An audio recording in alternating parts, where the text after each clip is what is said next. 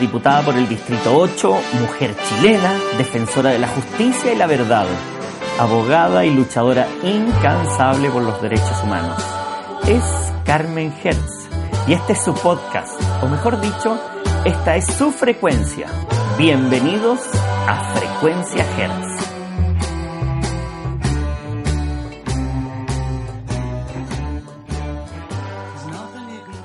Buenas tardes a nuestros auditores. Estamos aquí en un nuevo programa de Frecuencia Hertz, el segundo después de esta estallido social, para seguir conversando de las diferentes cosas que han ocurrido en términos políticos, sociales en nuestro país. Eh, tenemos acá invitado nuevamente al profesor doctor Manuel Riesco, vicepresidente de Senda. Bienvenido Manuel a Frecuencia Hertz. Gracias por estar aquí con nosotros nuevamente.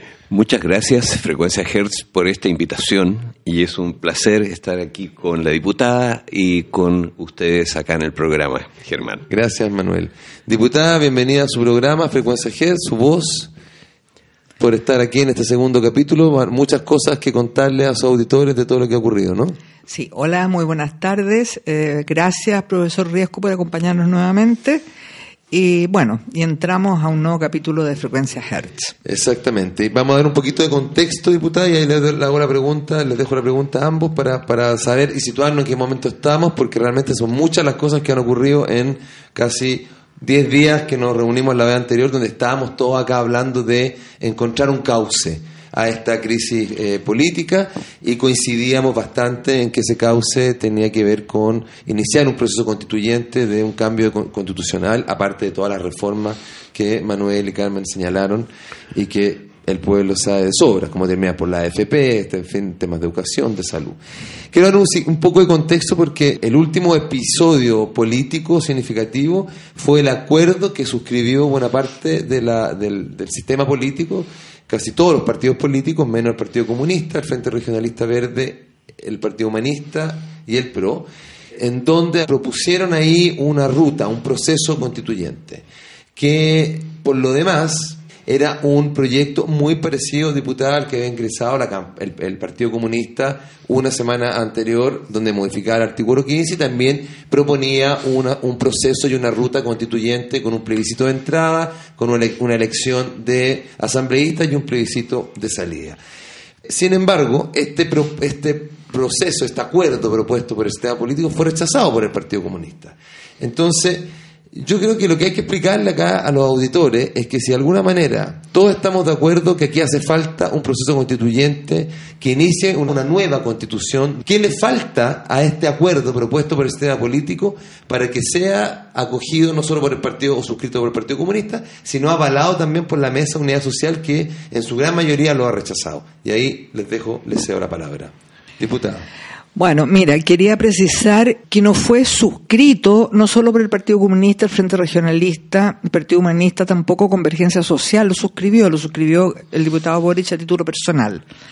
Em, yo creo que es bien importante eh, diferenciar la suscripción de este acuerdo y la, el, el, involucramiento político en el, en el proceso que se abre el, Partido Comunista eh, ha sido muy claro en eh, que no, no el acuerdo. Bueno, en primer lugar, eh, a nosotros no se nos convocó a esta reunión, como tampoco se nos convocó a la reunión del día jueves, donde irrumpimos con la Camila Vallejo y ahí pudimos saber lo que se está efectivamente fraguando.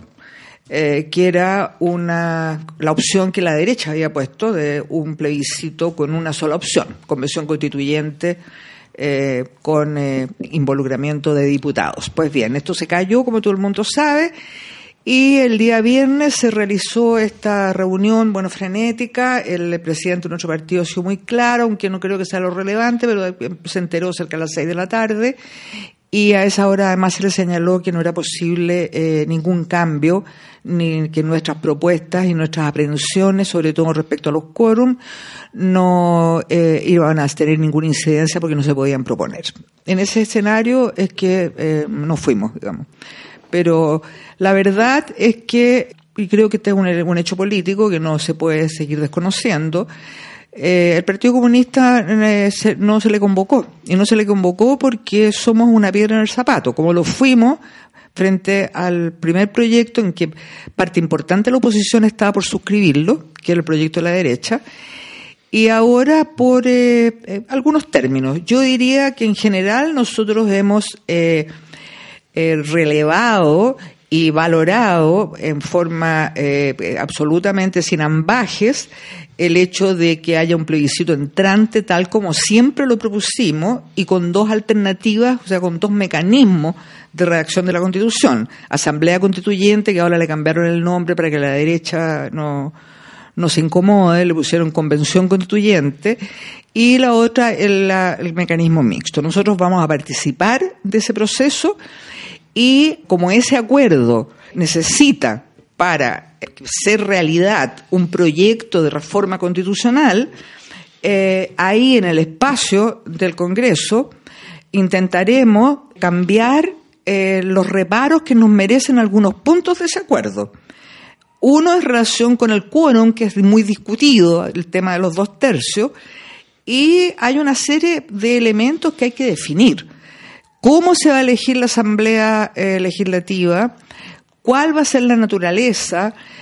En fin, eh, se ha dicho que se parte una hoja en blanco, es cierto. Entonces hay que resolver. Si no hay acuerdo, por ejemplo, en temas bien fundantes de una constitución, como por ejemplo la subordinación de las Fuerzas Armadas al poder civil, si no hay acuerdo, porque efectivamente el tema de los dos tercios haya, significa que hay, que hay vetos mutuos, en definitiva. Hay muchas posibilidades de veto. Claro, y, y que se vetan unos a otros, entonces en es- eso iría a ley. Pero ¿cómo va a tener carácter de ley la subordinación del poder civil a las Fuerzas Armadas? del- perdón, de las Fuerzas Armadas al poder civil. Sería absurdo.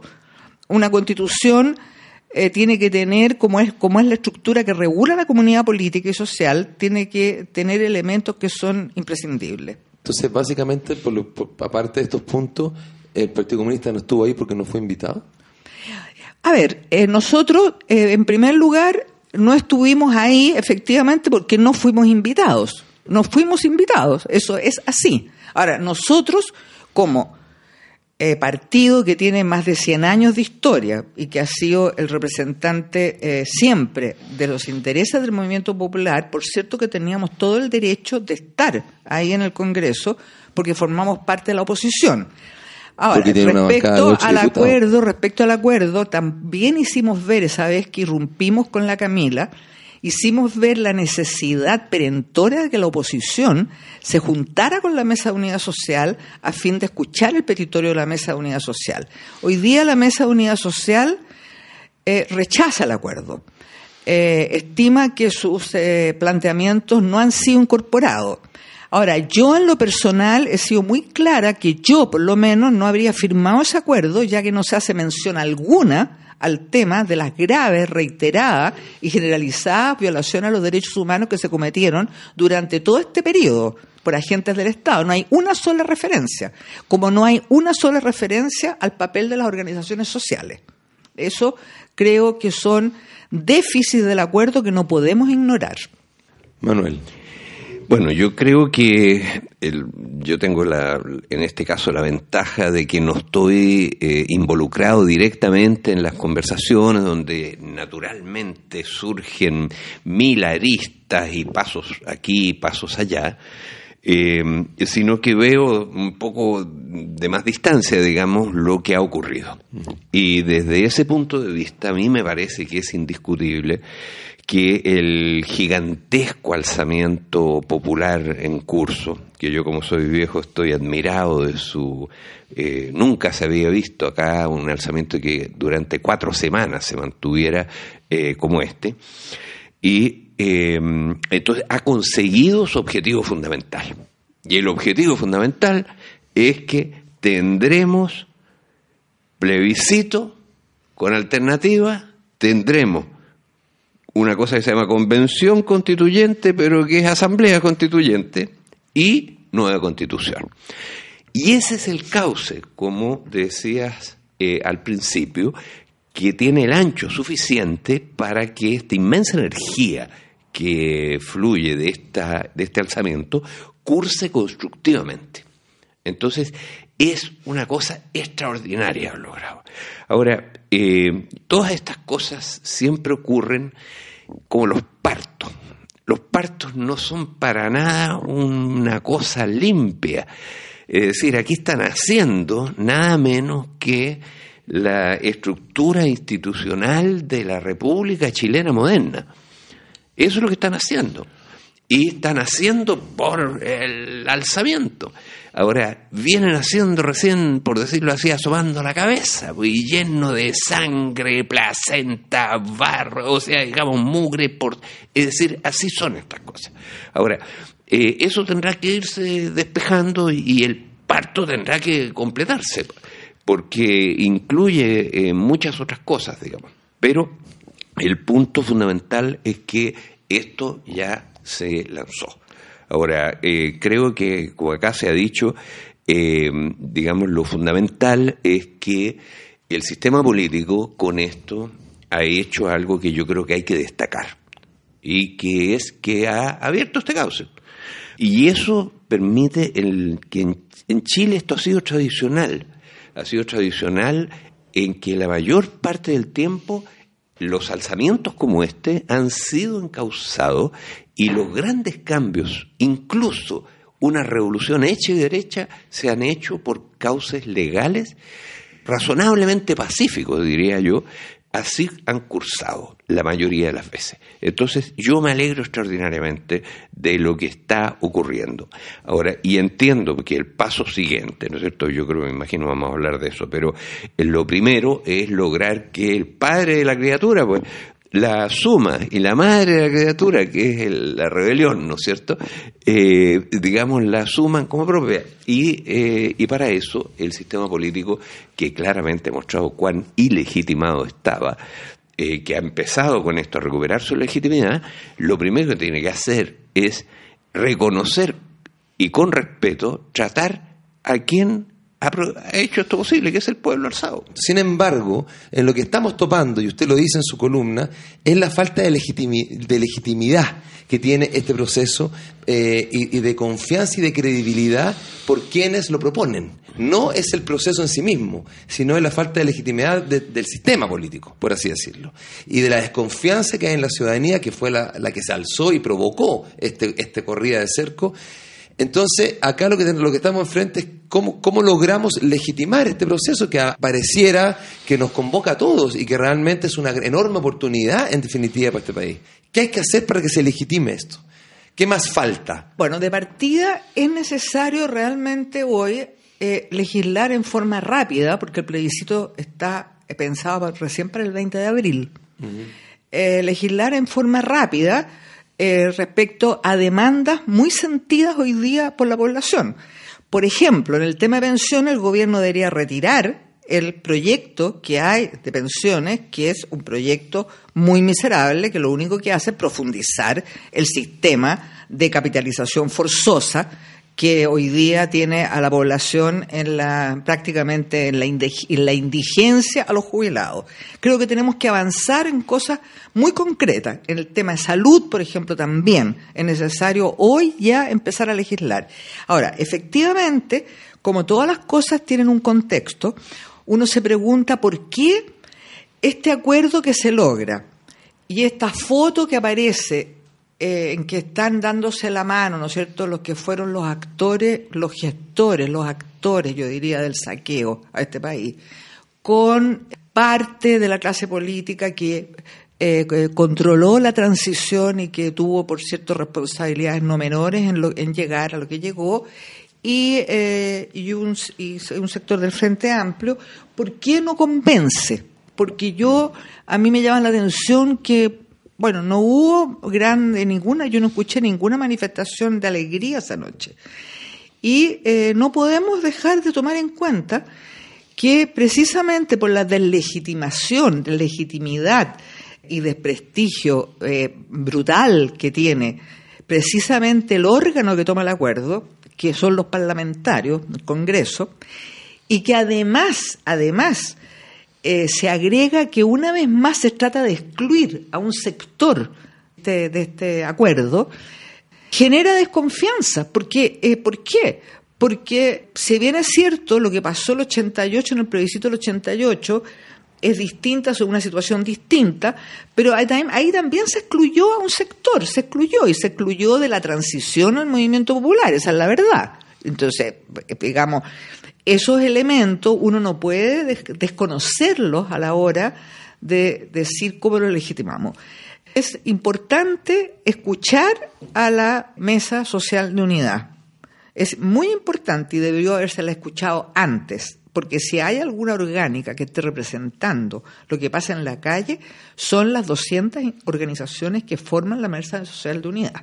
El movimiento feminista 8M lo, rechazó, el Colegio de Profesores, la CUT, eh, la CONFECH, la CONES, no sé, a mí que me nombren alguna otra organización que haya movilizado gente durante los últimos meses, durante estos dos años. No conozco ninguna. O sea, una posibilidad, que están en la una posibilidad de para, ir resumiendo, una, una, posibilidad de legitimar este proceso sería incorporar a la mesa de unidad social a nuevas conversaciones, a que suscribieran el pacto. No, es que no, si no, lo, no, lo va, no, no, no los vas a convencer hoy a que suscriban el pacto. Tenemos hoy día que tomar medidas como Parlamento urgente para satisfacer cuestiones puntuales, concretas que la gente está esperando.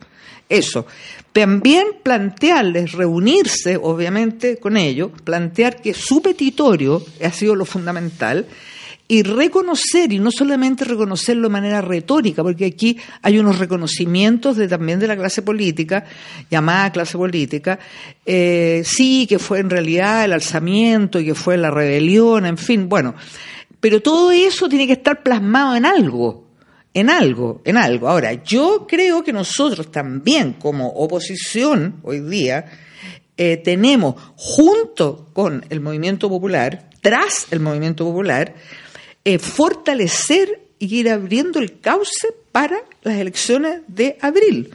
Tenemos que hacer campaña, ¿no es cierto?, porque no queremos la constitución de Pinochet, queremos una constitución nueva, o sea, una campaña por el sí va a ser en esta oportunidad y por la Asamblea Constituyente. Tenemos que hacer esfuerzo para que esa opción gane en forma abrumadora, por lo menos que es lo que aparece. Claro, que para hacer esos esfuerzos hay que estar como bastante decididamente con ese proceso, pues es difícil hacer esfuerzos si hay como tantas dudas y se siembran dudas y el proceso está lleno de dudas. Con una clase política deslegitimada va a ser difícil que la gente se vuelque a, participar. O sea, yo creo que es muy relevante empezar a pensar cómo legitimarlo. Realmente la sensación que hay en, en la población, este sistema político, estos diputados, estos parlamentarios, estos senadores fueron cooptados por el sistema económico.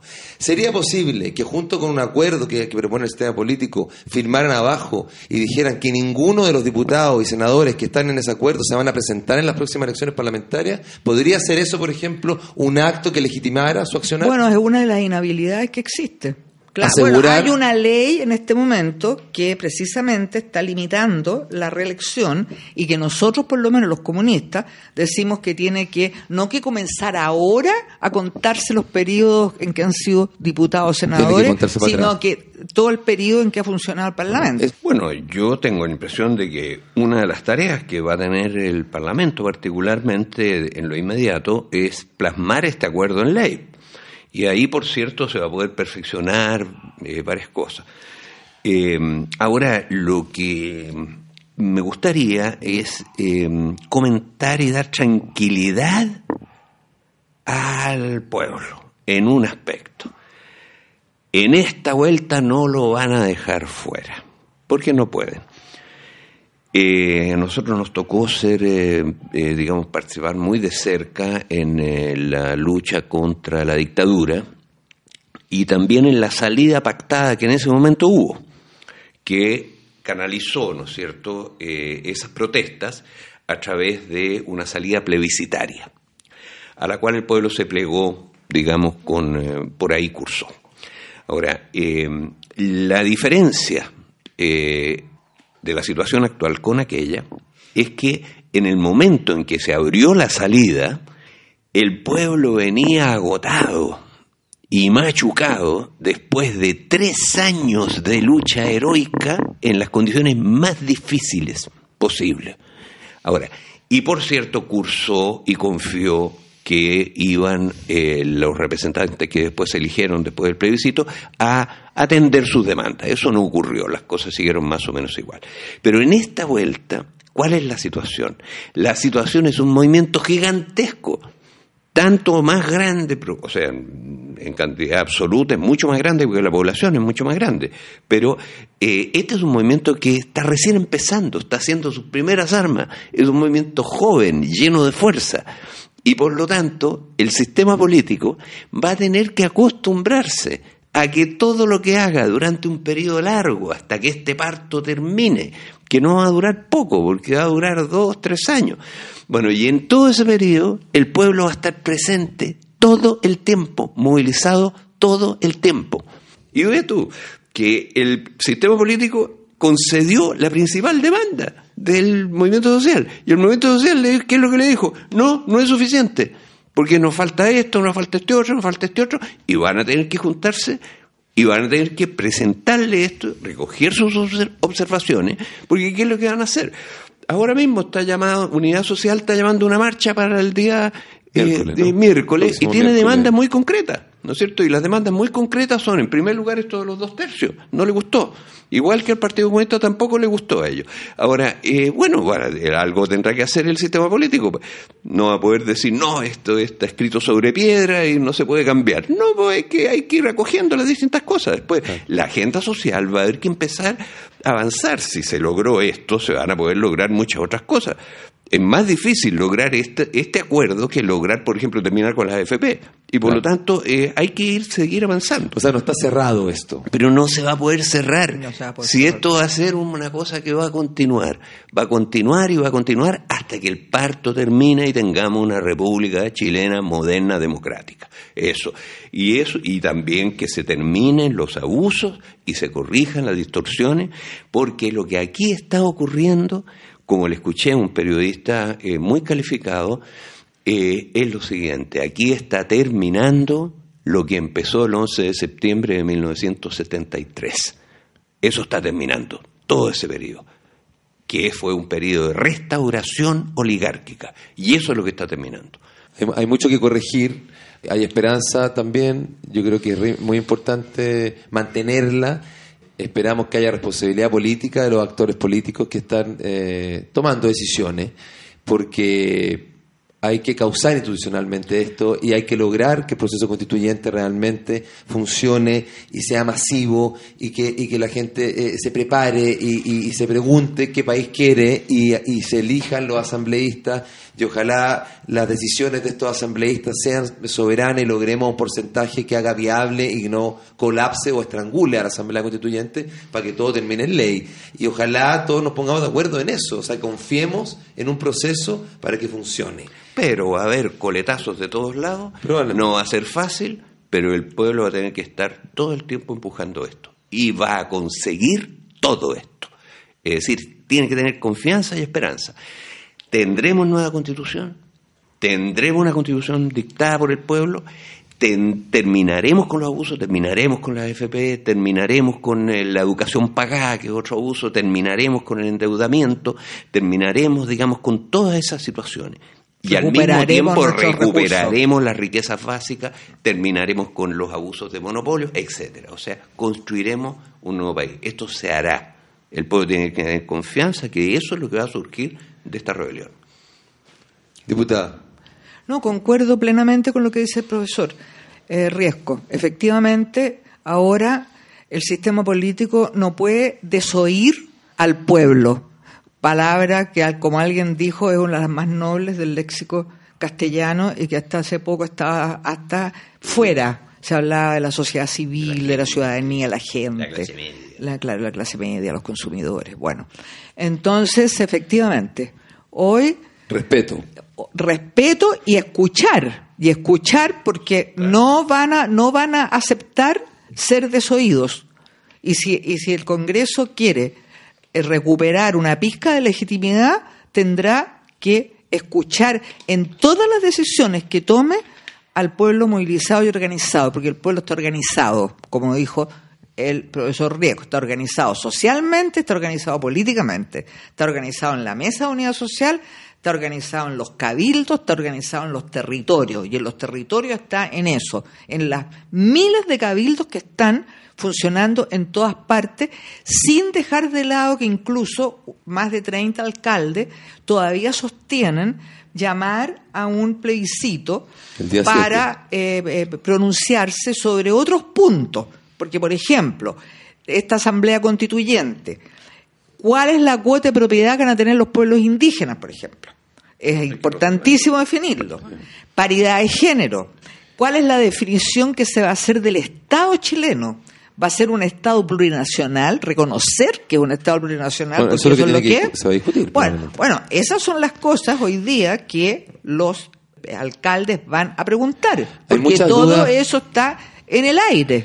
Estamos cerrando y yo le quiero transmitir, diputada, como un humilde servidor, algo que me dijo un eh, hombre de a pie, un vendedor de diarios eh, comunista, y me pidió, eh, hablando, estuvimos hablando un rato, que ojalá se le transmitiera al Comité Central, la Comisión Política, que el Partido Comunista puede no firmar, pero lo que no puede hacer es no presentarse en los lugares, es no ocupar los espacios políticos. El Partido Comunista no se ha invitado nunca a ninguna parte, me lo dijo este, este vendedor de diario. Deberían haber estado ahí, deberían haber en ese mismo lugar haber dicho por qué no lo suscribían y cuál era su opinión. Y eso me lo pidió este señor que votó por sus candidatos comunistas. Así que por favor, transmita el mensaje. Lo transmito, pero quiero señalar eh, muy claramente que este partido es un partido evidentemente de masa, porque estamos en la calle permanentemente, no estamos en la clandestinidad ni mucho menos. Es un partido que está precisamente presente en las masas. Y el hecho de no haber irrumpido ese día viernes o no, a esta altura es irrelevante. Muchas gracias. Hubiera sido lindo. Hubiese sido muy bonito. Hay que decirlo y hay que abrir las cosas, y no hay que cerrarse a, escuchar. el día anterior las diputadas efectivamente cambiaron el, contenido de la Exacto, como usted irrumpió, diputada, y usted contó acá que irrumpió con, la, con, la, con, la, diputada Vallejo, irrumpieron y cambiaron el destino del acuerdo. ¿Quién bastante sabe? convincente. Bastante convincente las dos. ¿Quién sabe lo que hubiese pasado? No, no, no, no nos arrollemos lo que no corresponde. fue un grupo de parlamentarios no menor que se opuso a lo que se está fraguando. Profesor Riesco, muchas gracias por venir.